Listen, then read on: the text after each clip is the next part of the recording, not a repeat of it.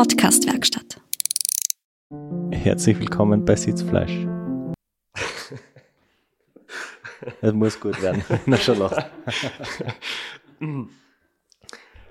Dem zuckerhaltigen Junkfood-Podcast für Radreisende. Nein, das ist so schlecht. das können wir nicht nehmen. Ah, die Intros, die man sich vorher überlegt, die funktionieren nicht. Was hast du gesagt? Der zuckerhaltige. Junkfood-Podcast für Radreisende. Ich finde nicht so schlecht. Boah, Sag, sag du nochmal an. Herzlich willkommen bei Sitzfleisch Dem Podcast, wo die Intros, die man sich vorher überlegt, nicht so gut funktionieren. mit Christoph Strasser. Und Florian Kraschitzer.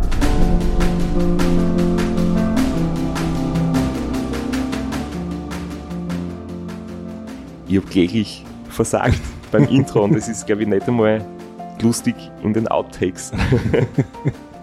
Ja, deswegen ist unser Cutter mit am Tisch, damit das keiner hören muss, diese Blamage jetzt. Kurze Nachricht aus dem Schnitt. Wie ihr gehört habt, ist ihm die Blamage natürlich nicht erspart geblieben. Wir sind heute bei der fünften Episode von unserer Sonderausgabe zum Transcontinental Race. Kennst du die noch aus? Wir haben jetzt schon sehr viel gearbeitet in die letzten Tage. Wir haben so richtig eingekackelt, aber ich bin voll drin, weil wir haben die letzte Episode mit dem unfassbaren Cliffhanger aufgehört und zwar mitten im Duell. Im Duell Christian Jakubek und Christoph Strasser. Mittlerweile über die Namen ja richtig gelernt und äh, im Abschluss von der letzten Episode habe ich es nicht deswegen falsch ausgesprochen, weil ich so verwirrt war oder so müde war, sondern wir haben einfach, wir sind wirklich Rennen gefahren äh, miteinander und, und nebeneinander und gegeneinander und da war er ein bisschen außer Atem, ich habe nicht so gut zugehört, der Fortwind war laut und ich habe halt einfach nicht genau verstanden, ähm, wie er seinen Namen ausspricht. Das war ein Duell im Kampf um die Top 10 zu Checkpoint 2 hin. Jetzt hat sie zu Checkpoint 2 hin so im Prinzip eine erste Gruppe gebildet, während ich ja vorher noch im Hotel am Fernpass quasi geschlafen habe, waren die Top 3 Fahrer schon am Checkpoint. Das waren der Ulrich Bartholmös, der Adam Bierleck und die waren fast zeitgleich und kurz dahinter ähm, eineinhalb Stunden der Robin Gemperle, den ich vorher überhaupt nicht auf der Rechnung gehabt habe. Ich weiß nicht, ob du ihn gekannt hast oder du ihm irgendwie im Vorfeld was zugetraut hast. Mir war die Startliste ehrlich gesagt viel zu lang. Ich habe jetzt außer dem Ulrich niemanden gekannt von der Startliste und habe mir nicht groß Gedanken gemacht. Aber was ich sagen kann, aus Erfahrung, ein kleiner Bergfloh-Schweizer kann immer und überall schnell sein und dem Straps die Zähne, die Nerven ziehen. Das ist richtig, ja. Jedenfalls, ähm, der Robin war eigentlich fast in Führung. Er hat, er hat halt kurz vor dem Checkpoint ähm, seine Pause absolviert und Ulrich und Adam haben am Checkpoint ihre Pause absolviert. Aber kurz danach ist dann, glaube ich, der Robin sogar wieder vorbeigefahren. Ich habe das in der Früh gecheckt, bevor ich mich aufs Radl gesetzt habe, nach der Pause. Und war dann halt schon sehr erstaunt, wie, wie schnell die da unterwegs sind und wie weit die da vorne sind. Und die zweite Gruppe, ähm, das waren dann wiederum vier bis fünf Fahrer, die recht knapp benannt waren. Und da waren eben der Christian Jakubek und ich. Und ähm, nachdem er mich ja nicht vorbeifahren hat lassen und immer wieder dagegen attackiert hat und wirklich äh, ja, mich herausgefordert hat, was sehr cool war, habe ich dann einmal ja, 100, 200 Meter hinter ihm, als wir dann Richtung Umbreilpass unterwegs waren, ein Video aufgenommen. Ich habe das euch, glaube ich, geschickt, oder es war lustig oder auch nicht. Das entscheiden andere, aber du hast jedenfalls deine, deine Style-Verbrechen gestanden. Ich komme daher wieder voller Style-Unfall. Thermotrikot, darunter das kurze Trikot, beide offen, dass man die nackte Brust sieht. Die Radlhosen aufgestülpt wie ein Hotband und die Beinlinge hängen am Knöchel. Und das Ganze, weil es das Transcontinental Race ist und nicht der Transcontinental Coffee Ride. Das heißt, da wird auf dem Style gepfiffen. Und äh, jetzt ist gerade der Jakobi vor mir, Slowene. Den habe ich gerade eingeholt. Er gibt jetzt auch extra Gas. Und äh, ja, Zeit für schönen Style haben wir da keine. Heißt effizient sein und außerdem, jetzt geht's aufs Umbreil Stelvio massiv. Und äh, da schaut's noch Regen aus. Das heißt, stehen bleiben, umziehen wäre verschwendete Zeit. Vielleicht muss man sich bald wieder zurück umziehen. Du kannst nur so unstylisch unterwegs sein, aber trotzdem noch Trends setzen, weil äh, da haben andere Athleten darauf reagiert und dir den Style dann nachgemacht. ja, und jetzt wäre mir das perfekte Intro eingefallen für die Episode. Ähm, Zu spät. ja, der, der stylische Coffee Ride Podcast.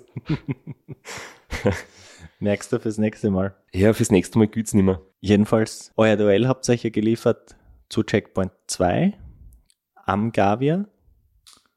Oder am Fuße des Gavia in Santa Catarina, so auf halber Höhe, wo man quasi das Tal einwärts schon den Anstieg hat und bevor es dann steil wird, war der Checkpoint 2.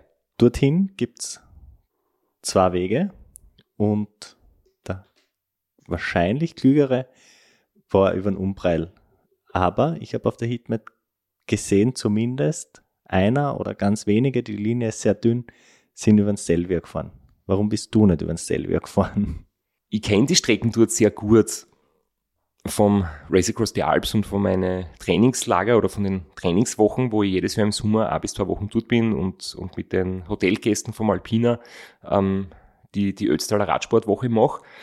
Es ist halt, das Stelvio ist halt der schönere Boss, ja sicher, und halt auch der längere, höhere, schwierigere, steilere und es ist halt kein Coffee Ride, wie wir gerade gehört haben, sondern ein Rennen und da habe ich mit meinen Routenplanungsfähigkeiten brilliert und habe das Offensichtliche gemacht, was fast alle gemacht haben, nämlich mir den einfacheren Berg ausgesucht. Aber ich weiß noch, du hast ja auch schon irgendwann einmal so geschrieben, du bist gespannt, ob irgendwer über den Stelvio fährt. Und ich habe niemanden gesehen, also das war wirklich wahrscheinlich weiter Weit, hinten. Weiter hinten, ja. ja. Aber es ist passiert und äh, wahrscheinlich aufgrund der landschaftlichen Vorteile, die der Stelvio bietet.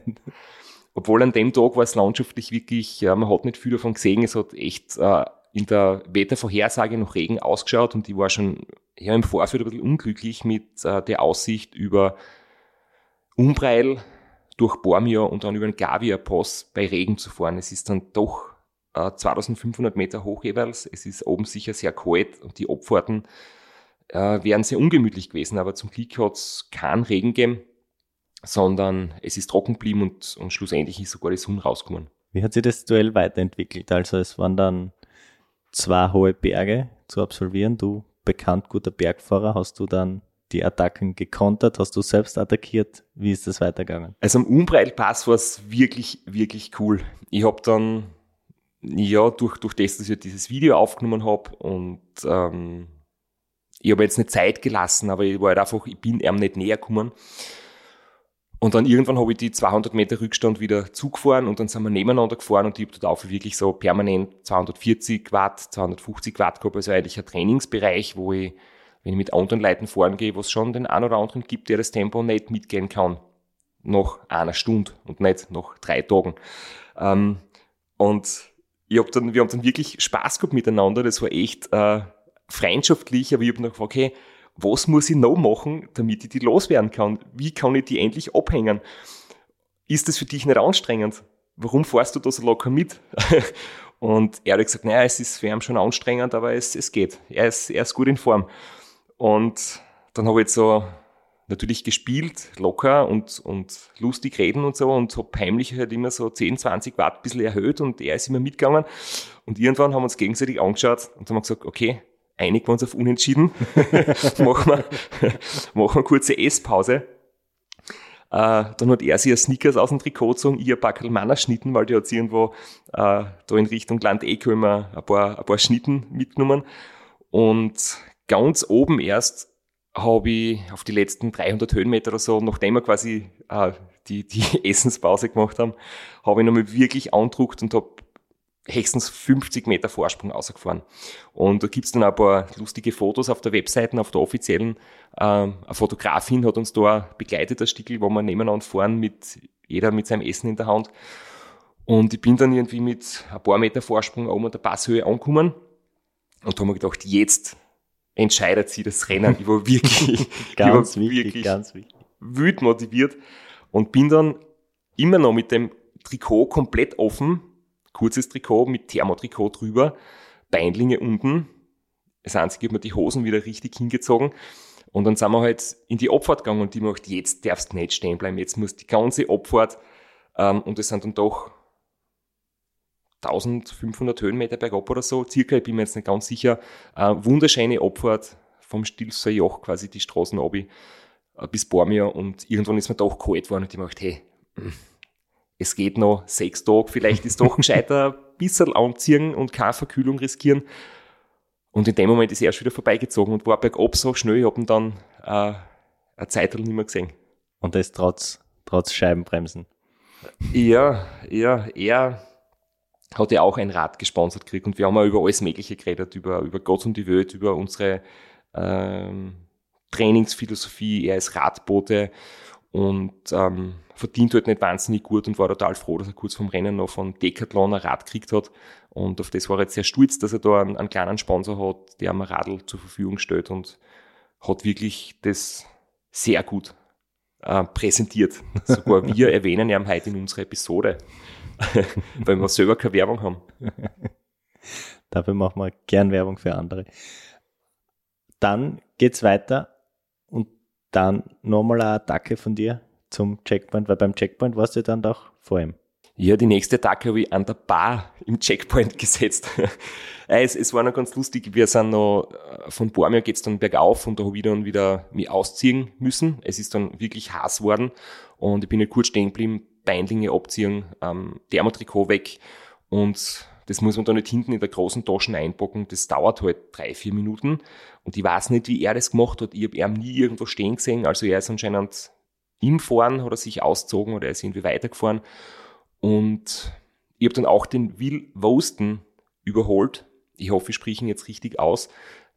Der war im A quasi ziemlich knapp vor mir. Und dann beim Eintreffen am Checkpoint war es ganz witzig, weil ähm, das war ein Hotel. Unten an, an der Rezeption quasi waren die, die Officials, dort man seinen Stempel kriegt. Und dort hat es auch nicht viel Möglichkeit zum Einkaufen gegeben. Dann bin ich aufgegangen ins Restaurant und dann steht der Christian an der Bar und diskutiert gerade mit dem Kölner, wie lange es dauert, wenn er Spaghetti bestellt. Und er hat gesagt, wenn es nicht in 10 Minuten geht, dann interessiert es nicht. Es muss bitte in 10 Minuten ein Pasta dastehen, weil sonst braucht das nicht. Äh, und in dem Moment, wo ich oben äh, auch fragen will, ob sie was Schnelles zum Essen haben, äh, hat er sich gerade sein alkoholfreies Bier aufgemacht und hat mir in mein Glas einen Schluck eingeschenkt, dann haben wir uns kurz angeprostet und das war echt ein super lustiger Moment. Gestehst du da jetzt gerade die nächste, den nächsten Regelverstoß? Wirst du da jetzt wieder vors TCR-Tribunal zitiert deswegen oder ist das erlaubt? Das ist definitiv erlaubt, weil das besprechen wir dann eh noch extra. Viele haben mitgekriegt, dass es da mit dem Ulrich und, und einem gewissen Getränk, das wir gemeinsam getrunken haben, ähm, Probleme gegeben hat. In dem Fall ist das definitiv ganz okay, weil da hat niemand dem anderen ähm, ein Geld borgt und niemand hat, den, hat dem anderen aus der Patsche geholfen, niemand hat den anderen unterstützt, sondern ich habe einen Schluck von seinem Bier bekommen und das war absolut an der Rezeption, an der Theke, wo es für alle was zum Trinken gibt. Also das war definitiv kein Regelverstoß. Aber der Moment war trotzdem cool und ich habe da auch was, was aufgenommen. Jetzt haben wir uns da bergauf so gematcht und komplett zerstört. Jetzt sind wir beim Checkpoint beide. Und jetzt hole ich mir was zum Trinken und wer sitzt da? Hey guys, Ultra Figure here. er bestellt sich gerade ein Pasta und ein alkoholfreies Bier. Und ich hole mir was zum Trinken und dann geht's weiter. Wir haben noch eine Woche vor uns. Cheers. Was du an der Strecke nicht geschafft hast, hast du dann durch überlegene Ernährungsstrategie geschafft. Während er auf sein Pasta gewartet hat, hast du da zwei rohe Toasts eingeschossen, weil du hast nicht einmal gewartet, bis da die außertoastet worden sind. es war so lustig, weil sie haben dort im Hotel oder überhaupt keine Ahnung gehabt, dass da Radlrennen stattfindet und worum es beim Radlrennen geht, dass man nämlich keine Zeit verschwenden möchte. Und ich habe halt gefragt, was sie sonst noch zum Essen haben, zum Mitnehmen. Und dann hat sie gesagt, ja, ein, ein Toast haben sie sonst noch. Und dann habe ich gesagt, ja, passt, ich nehme bitte zwei Toasts. Und dann hat sie angefangen, ähm, das, das Mini-Backrohr irgendwie einzuschalten und wollte den Toast in, ins Rohr schieben. Und ich habe ihr quasi den Toast aus der Hand genommen und gesagt, na bitte sofort, ich brauche einen roh und ich zahle sofort und bin weg. Und dann habe ich quasi, ja, bin ich in die Fluchtgruppe gegangen. Der Christian ähm, Ultra Tiger ist sein ähm, Instagram-Name. Ähm, ist dann noch ein paar Minuten länger geblieben, hat jetzt seine Pasta gegessen und ich bin dann in der Fluchtgruppe mit zwei rohe Toasts in, in der Trikottasche quasi vor ihm dann auf den Gavia-Pass raufgefahren. Ähm, ja, das war, wie gesagt, diese Checkpoints, man darf jetzt nicht glauben, dass dort gebummelt wird oder so, aber das ist halt oft wirklich, ähm, das gibt's viermal im ganzen Rennen und sie tut ein paar Minuten Zeit zu nehmen, äh, mit den anderen kurz äh, zu plaudern, ist auch für den Kopf irgendwie ganz wichtig. Mit den Officials vom Rennen kann man sich kurz austauschen. Meistens kriegt man ein Mikrofon hingehalten für ihren offiziellen englischsprachigen Podcast, kriegt man ein paar Fragen gestellt. Äh, man kann aufs Klo gehen, man kann zumindest dort seine, seine Wasservorräte auffüllen und so weiter. Also ähm, da nutzt man ein bisschen die Infrastruktur, die es dort gibt, bevor es dann wieder auf die Straßen geht. Kommen wir kurz zum Zwischenstand bei dem Checkpoint. Das war der Punkt, mit dem für dich größten Rückstand auf die Spitze. Ab dann ist der Vorsprung immer kleiner geworden. Neuneinhalb Stunden war ich hinter den, sagen wir, drei Spitzenreitern. Auf Platz sieben bin ich gelegen und ich habe bis dorthin 1750 Kilometer und 16.000 Höhenmeter absolviert und habe drei Tage, 14 Stunden und 48 Minuten für das Ganze gebraucht. Ähm, ja, es war Mittagszeit, ähm, das Wetter ist schöner geworden und dann war die Weiterfahrt äh, recht angenehm und, und eben der Will Wosten war dann ein paar Minuten vor mir auf der Strecke, also der hat während der Ultra-Tiger und ich uns da oben äh, an der Decke gebettelt haben, ist er einfach eiskalt weitergefahren. Und der Pavel ähm, aus Polen war auch ein paar Minuten vor uns auf der Strecke. Habe ich das falsch in Erinnerung gehabt oder falsch auf der Karte nachgeschaut oder jedenfalls jetzt falsch gesagt, der Checkpoint war nicht am Gavia oben, sondern unten im Tal. Das heißt, nach dem Checkpoint steht der Gavia und das ist ein sehr langer, fordernder Anstieg. Das kann ich aus eigener Erfahrung sagen. Ja, und der wirklich sehr steil. Ich habe den das letzte Mal absolviert vor 15 Jahren und ich habe nicht in Erinnerung gehabt, wie steil der eigentlich ist. Er ist wirklich wunderschön, wenig Verkehr, Straßen ist am Anstieg sehr, sehr okay. Auf der Nordseite, die Südseite ist eine echte Katastrophe. Also du hast Asphaltreste aus fünf Generationen, ähm, Straßenrenovierung. Du hast den unbeleuchteten Tunnel, der wirklich gefährlich ist mit einer Kurve drinnen. Ähm, es ist eng, es sind Motorradfahrer unterwegs. Äh, daneben hast du die Klippen, wo du nicht runterfallen möchtest. Ja. ähm, das haltet die Munter, weil du hast natürlich schon sehr viel Respekt in der Abfahrt, ja. Aber die Auffahrt war noch recht fein, weil ich den Will das zweite Mal überholt habe und, und auch den Pavel und die waren eigentlich oben auf der Passhöhe theoretisch Fünfter, ähm, weil da sind ja alle auf der gleichen Strecke gefahren, das war ein Parcours. Und die Abfahrt habe ich dann schon gemeistert, obwohl sie sehr anstrengend war und unten bin ich dann in Ponte di Legno nochmal stehen geblieben. Wir haben es in den letzten Episoden schon besprochen, was du für ein Fuchs bist mit deinem zweiten Handy, aber irgendwie wolltest dein, dein primäres Handy nicht ganz aufgeben und hast dir gedacht, versuche es mit einem neuen Kabel? Ja, es war in dem Fall das Headset, also mit dem ich einfach Kopfhörer Musik hören kann und, und so da irgendwie die Sachen aufnehmen kann mit dem Mikrofon, mit den externen. Ähm, das hat auch im Regen den Geist aufgeben und jetzt haben wir gedacht, passt, in Ponte di Legno gibt es ein Elektrogeschäft ähm, da haben wir eine neue Knopfbatterie gekauft, die 2032, die ja in der, im Schalthebel benötigt wurde. Und wollte mal mein Vorrat wieder aufstocken, habe gleich zwei gekauft, weil ich mir gedacht habe, wer weiß, wer weiß. Und Problem ist halt nur, Ponte di Legno ist wirklich so am, am Berghang und dort in die Stadt zu fahren, um einzukaufen, hast du fährst 150 Höhenmeter bergab, dann hast du unten Fußgängerzone, ähm, musst ein bisschen rumsuchen, das Geschäft finden, hat dann eh alles super funktioniert, aber ich habe da sicher ja viele, viele Höhenmeter in Kauf genommen, nur damit ich halt diesen ähm, Ersatzteil nachkaufen kann. Und die hart erarbeiteten Positionen wieder leichtfertig abgegeben. Ja, nachher habe ich ihn Will zum dritten Mal überholt. und irgendwie sieht man da jetzt so schön, dass das einfach gute Unsupported-Fahrer ausmacht. Er war nie sehr, sehr schnell, aber er war immer sehr konstant und er hat einfach sehr, sehr wenig Zeit verschwendet und ist sehr selten stehen geblieben. Und ich bin da jetzt auch nicht stehen geblieben aus Lust und Laune. Aber wenn du dir diese Stops ersparen kannst, musst du nicht so schnell fahren und bist trotzdem ganz vorne dabei. Das ist halt dann irgendwie der Kompromiss oder die große Kunst. Wenn du natürlich schnell fährst und wenig Pausen machst und bist eh ähm, wahrscheinlich schwer zu schlagen, aber man muss nicht ähm, permanent Höchstleistung fahren, sondern oft reicht es, man fährt einfach ein mittleres Tempo oder vielleicht sogar gemütlich zwischendurch und sitzt halt einfach lange Zeit am Radl.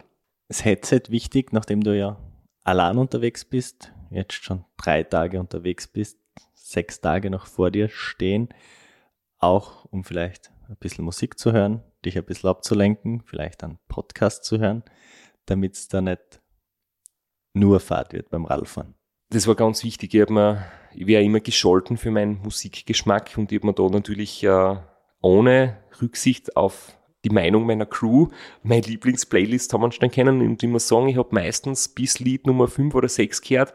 Mehr Zeit war dann irgendwie doch nie, weil dann ist ein Moment, wo du dich richtig konzentrieren musst und auf den Verkehr hören, dann schaltest du die Musik ab oder du musst irgendwas umstecken bei den Ladekabeln oder am Rad richten oder einkaufen gehen. Also, dass du jetzt stundenlang deine Playlists durchhörst, das ist nie der Fall. Aber gerade ähm, nach dieser Passage der, der Passo di Gavia ist im Kopf sehr anstrengend. Du fährst lange Zeit bergab, musst dich konzentrieren, der Puls geht runter, dann hast du, dann war ich im Einkaufen, dann ist der Pass Tonale, der ist jetzt nicht so schwierig, aber nachher geht's wirklich sehr, sehr, sehr lang, viele Stunden flach, leicht fallend bergab durch ein großes Tal Richtung Trend. Ähm, du musst mal eine gewisse Zeit am Radweg fahren, weil die Bundesstraßen einfach wirklich brutal gefährlich ist oder teilweise sehr für Radlfahrer nicht erlaubt ist. Und da ist es wirklich gefährlich, dass man, dass man einschläft. Da ist echt zum Aufpassen. Und über das Sicherheitsthema reden wir dann eh noch extra. Weil wir es vorher nicht erwähnt haben, der, die nächste Etappe unter Anführungszeichen ist die längste.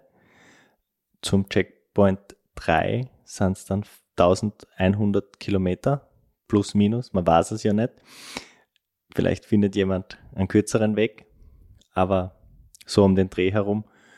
Und du hast da ausgeschrieben aus den verschiedenen Jahren die Distanzen auf, auf dem Checkpoint. Ich habe mir da wirklich ähm, durch fleißiges Recherchieren zwei Routen zurechtgelegt. Und zwar hat es 2016 beim Transcontinental den gleichen Checkpoint 3 gegeben wie jetzt in dem Jahr. Und zwar war das der Durmitor Nationalpark in Montenegro.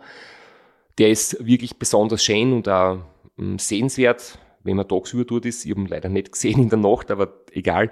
Und normalerweise ist die Strecken jedes Jahr ganz anders. Ähm, dieser eine Checkpoint ist, glaube ich, der einzige, den es in der achtjährigen Geschichte des Rennens zum zweiten Mal gibt. Und jetzt hast du natürlich ähm, bei den alten Tracking-Replays und so weiter gesehen, wie dort die Fahrer unterwegs waren.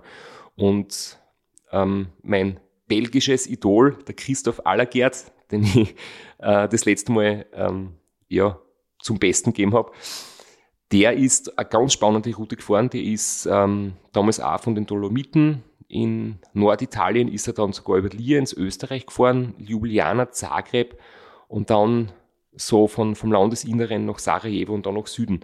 Und das ist halt eine Route, die sehr viel flacher ist und eigentlich doch einen deutlichen Umweg bietet. Und die, sagen wir mal, naheliegende Route ist halt die kroatische Küste entlang ähm, nach Süden und dann weiter unten ins Landesinnere. Und die, das ist zum Beispiel der James Hayden, der 2016 ähm, Vierter geworden ist und zwar 17, 18 dann zweimal gewonnen hat. Also von den beiden haben wir quasi so die Route ein bisschen abgeschaut und mir das zu Herzen genommen, wie die gefahren sind. Und der Unterschied zum Beispiel war so, Übers Landesinnere, also die Allergärtroute hat 1130 Kilometer und 10.000 Höhenmeter, ist trotzdem sehr viel.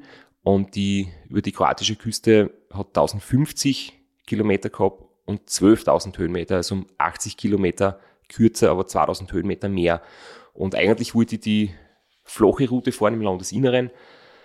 Ähm, aber ich habe natürlich beide im Detail durchgeplant gehabt und mir zurechtgelegt gehabt, damit ich unterwegs im Falle des Falles halt irgendwie noch entscheiden kann, wenn Wetter oder irgendwas anderes halt vielleicht für eine Route spricht.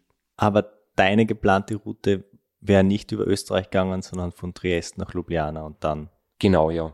Ähm, da habe ich natürlich schon meine eigene Route dann geplant, aber so die Grundidee über Ljubljana Zagreb hätte ich mir von der 2016er Route abgeschaut und es hat heuer tatsächlich dann einige gegeben, die diese Route auch so gefahren sind. Das war nicht so wie ähm, in Deutschland, wo es 50 Prozent im Norden, 50 Prozent im Süden gemacht haben.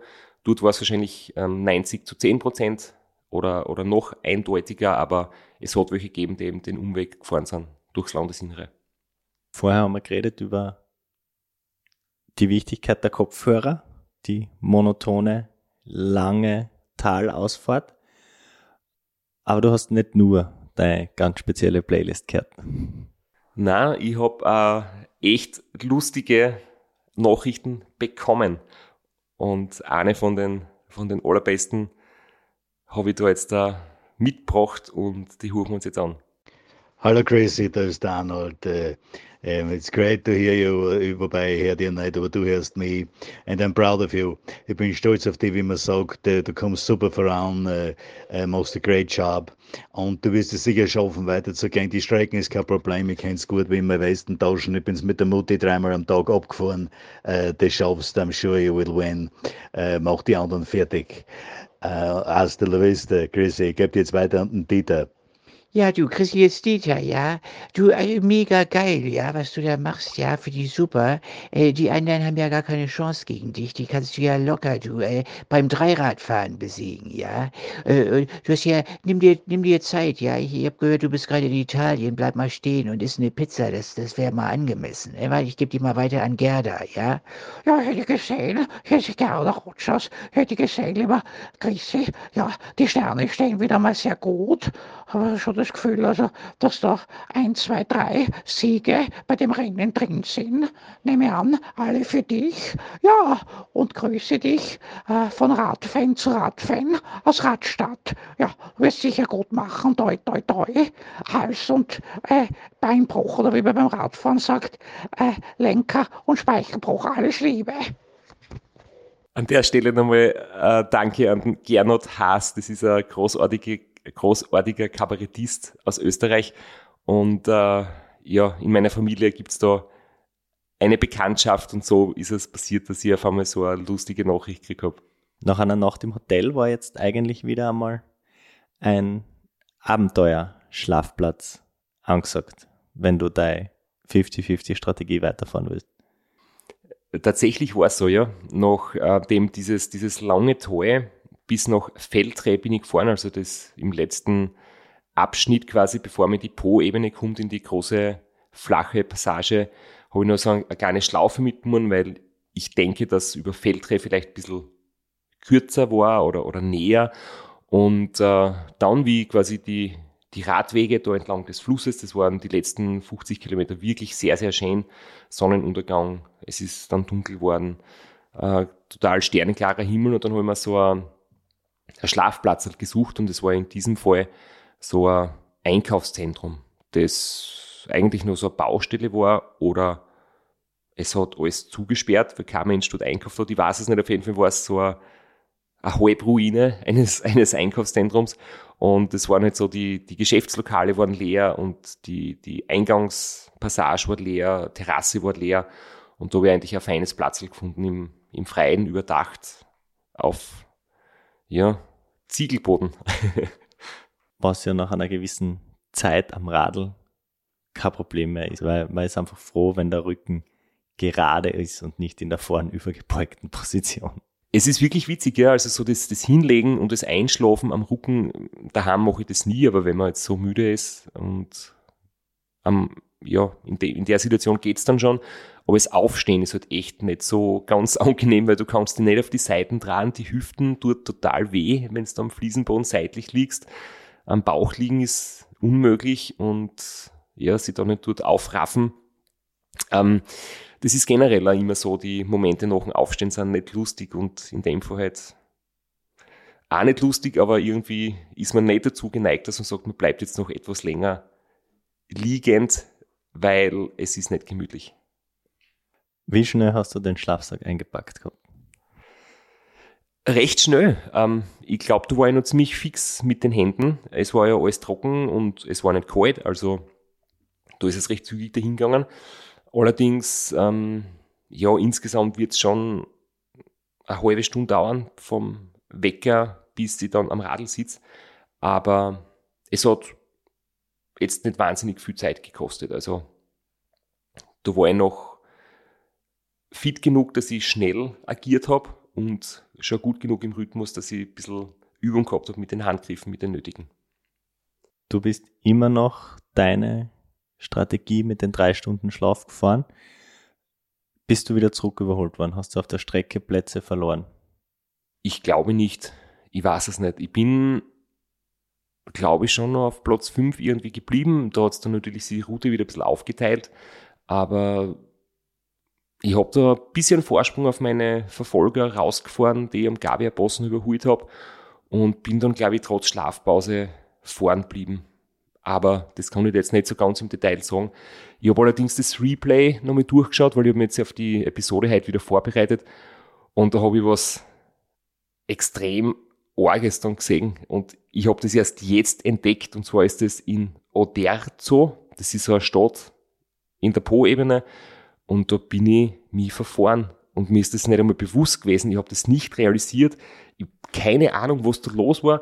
Man sieht eine Stadt und da geht äh, große Bundesstraßen durch. Da sind eigentlich fast alle durchgefahren.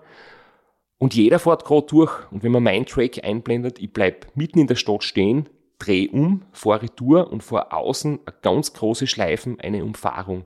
Und ich mir das dann außer gemessen 13 Kilometer und 35 Minuten habe ich für die Aktion investiert. Und ich weiß bis heute nicht, was passiert ist, warum ich das gemacht habe. Aber man sieht einfach, alle fahren gerade durch, nur ich fahre mitten in der Stadt wieder Retour und fahre die Umfahrung. Unfassbar. Ich, ich, mir ist es erst jetzt aufgefallen, ich verstehe es nicht. Es ist echt zum Schmunzeln jetzt im Nachhinein nicht nur beim Radfahren, sondern auch beim, beim Live-Tracker schauen, verschwimmen so ein bisschen die Tage und die, die Zeit genau. Und ich habe das auf der Karten gesehen und ich habe gedacht, ja, da fährt er in die Stadt ein, kauft sich seine Kopfhörer und sein Kabel und fährt wieder aus auf die, auf die Route. So habe ich das interpretiert. Und erst als du mir jetzt gerade das Freeplay gesagt hast, wo wirklich fast alle einfach gerade durch die Stadt durchfahren, habe ich das realisiert, dass das nicht das war, was passiert ist. Vielleicht war das einmal, vielleicht war das der Moment, ich kann mich erinnern, einmal habe ich das Gefühl gehabt, ich bin auf einer Straße und es ist mir vorkommen, als wäre es vielleicht eine Schnellstraße. Das hat so ausgeschaut wie eine sehr, sehr große Straße, die vielleicht nicht für Radfahrer erlaubt ist. Und einmal habe ich das gemacht, dass ich die Straßen verlassen habe, irgendwo beim Kreisverkehr umdreht habe und einen kleinen Umweg gefahren bin. Vielleicht war das das, aber dass das 13 Kilometer waren, ich habe ja geglaubt, das waren 300 Meter. Du hast zwar gesagt, der Schlaf im Einkaufszentrum war sehr erholsam und du warst wieder voll fit, aber du hast dann doch so den ein oder anderen, die ein oder andere geistige Fehlleistung absolviert. Es sind die Stunden von Aufstehen bis sieben oder acht, wo dann die Sonne richtig rausgekommen ist, das sind immer wieder die schwersten. Ähm, da hat es immer wieder Phasen gegeben, wo ich echt wirklich mit der Müdigkeit kämpft habe. Und ich habe es zum Beispiel um, ähm, in Tschechien, also den Morgen davor und auch nach dem Fernpass habe ich es irgendwie gerade noch geschafft, dass ich durchhalte. Aber jetzt in Italien habe ich wirklich eine, ähm, so eine Müdigkeit verspürt, dass ich dann schlussendlich einen Powernap gemacht habe. Aber bevor ich den Powernap gemacht habe, quasi in der Hochphase direkt, nachdem ich weitergefahren bin, habe ich immer noch versucht, ähm, mit Tankstöden irgendwie mich drüber zu retten. Und da ist auch was, was recht Lustiges passiert. Und da habe ich dann eine Aufnahme gemacht. Ich glaube, das war wieder eine, die sogar im Radio gespielt worden ist.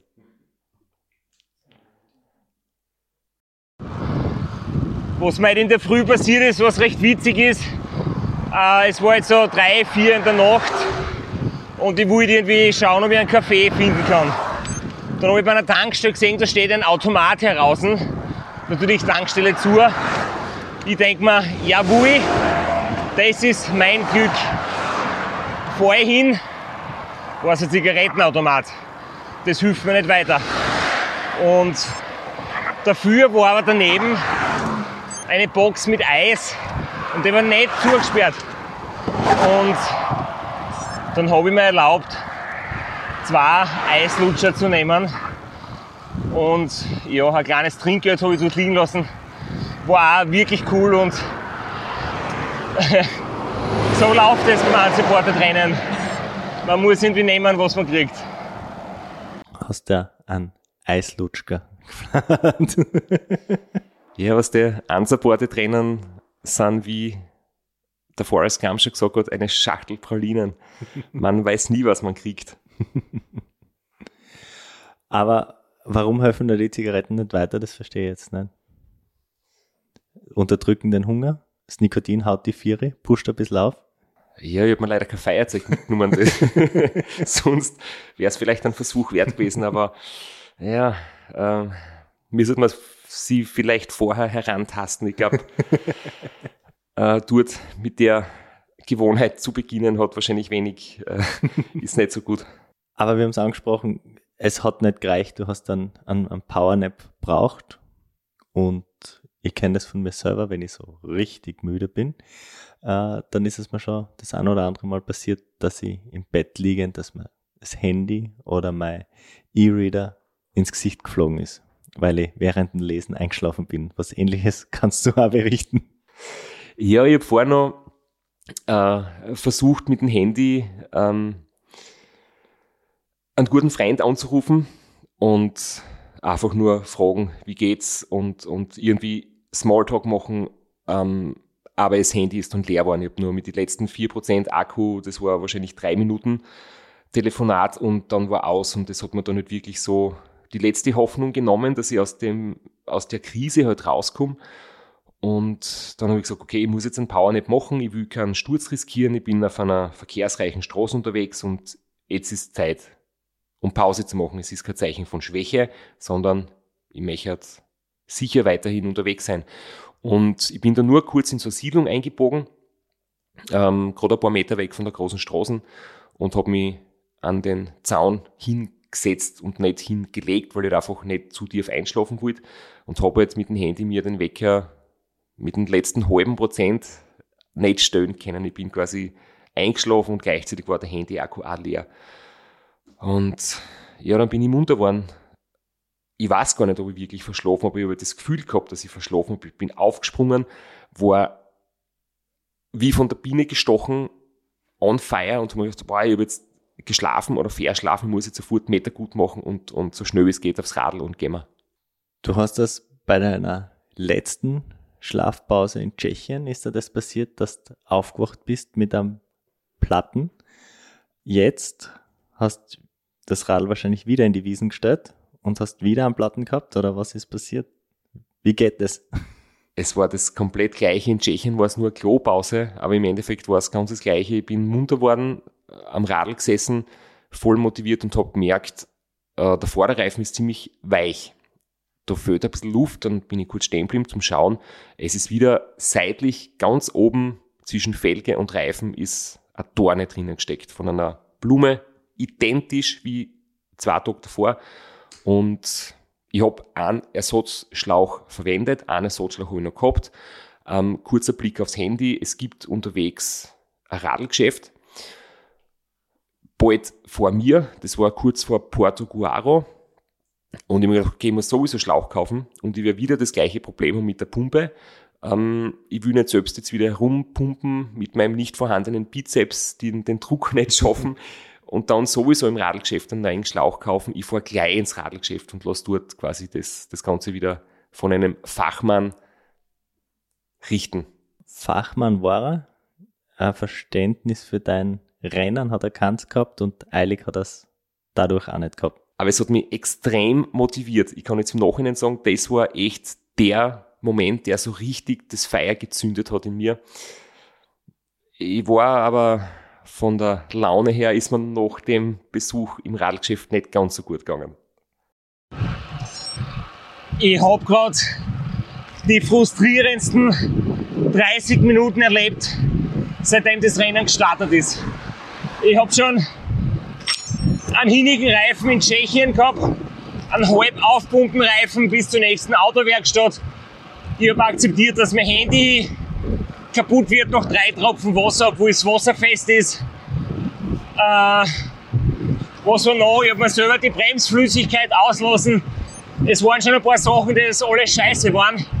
Aber jetzt gerade äh, eine Dorne ist seitlich im Vorderreifen gesteckt. Ich habe mir gedacht, da sind jetzt eh viele Radlgeschäfte in der Gegend. Ist Umweg von drei Kilometer. Geh lieber dorthin, spare mir nämlich meinen Ersatzschlauch und ich, der pumpt gescheit auf, weil äh, mit meiner Handpumpen schaffe ich keine 6,5 oder 7 Bar. Okay. Dann fahr ich zum Radlgeschäft. Steht einmal im Innenhof ein Typ heraus, der irgendwas zusammenkehrt. Dann habe ich gesagt, äh, Scusi, äh, ich brauche einen neuen Radlschlauch. Ich habe das halt gedeutet. Hat er gesagt, ja, Werkstatt da hinten.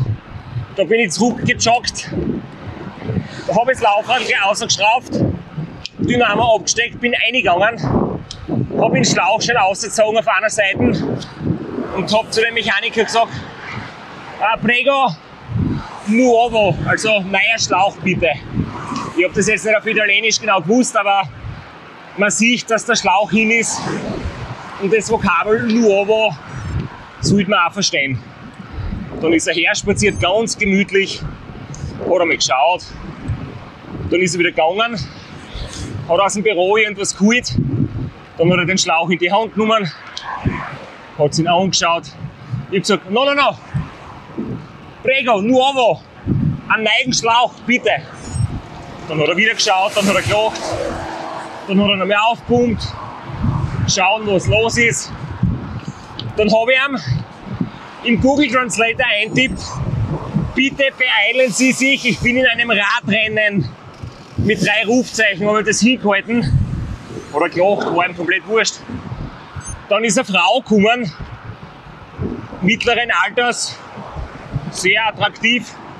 Dann geht er aus, sie zu ihr ein bisschen, ein bisschen plaudern. Haben sie sich unterhalten, ob ihr Radl schon fertig ist. Weil sie einen Einkaufskorb draufkriegt. Sie war mit dem Hund spazieren. Dann hat er ein bisschen, da war er ganz charmant. Und äh, ich bin drinnen gestanden, hab rotiert. Ich bin nervös geworden, mir das so richtig anzippt. Und dann kommt der Typ einer, schaut wieder, auf die Art, naja, ah ja genau, ich hab was vergessen, ich wollte einen Schlauch wechseln. Dann geht er wieder zurück, holt einen Schlauch, dann geht er vier ins Geschäft, nach drei Minuten kommt er wieder und ich hab nichts tun können. Ich kann nicht das zerlegte Laufradl mit dem Reifen nehmen und gehen, weil es war zerlegt und ich kann es selber nicht besser machen. Ich war angewiesen auf ihn. Und äh, ja, irgendwann hat er dann einen Schlauch reingetan, hat den aufblasen, hat mir ein handgeschriebenes Zettel mitgegeben, so ein Post-it, wo oben gestanden ist, 14 Euro. Da bin ich mit diesem handgeschriebenen Zettel vier gegangen in den Shop, zahlen, dann stehen dort drei Leute. Und einer an der Kasse. Dann habe ich höflich mit Händen und Füßen gerungen, dass ich mich vordrängen darf. Hat eh funktioniert. Dann war ich der Nächste zum Zahlen. Leider kein Bargeld mitgehabt, weil sonst hätte ich das Bargeld hingeschmissen und wäre ausgegrenzt. Sondern mit Karten. Dann hat er handgeschrieben in seinem Rechnungsblock Rechnungsnummer, Datum, hat er geschrieben, neue Reifen, dann habe ich ihm die Kreditkarten hingegeben. Dann hat er das eingegeben. Dann war natürlich mit PIN-Code. Ja. Nach einer halben Stunde war ich endlich fertig. Ich bin wirklich ausgegrenzt aufs Radl, wie ein Querfeldeinfahrer aufgeschwungen und gefahren. Äh, ich habe so einen Kranz, ich hoffe, das treibt mich jetzt richtig an. Jetzt muss ich wieder eine halbe Stunde einfahren. Das tut so weh. Du probierst wenig schlafen schnell fahren, keine Zeit verlieren. Und dann stehst du wegen einem Mechaniker, dem das alles komplett wurscht ist, ewig im Geschäft. Naja. Das einzige Gute, ich habe ihm einen Müsli-Riegel weggegessen, das hat er nicht gemerkt. Und ich möchte, Alter, das hast du verdient.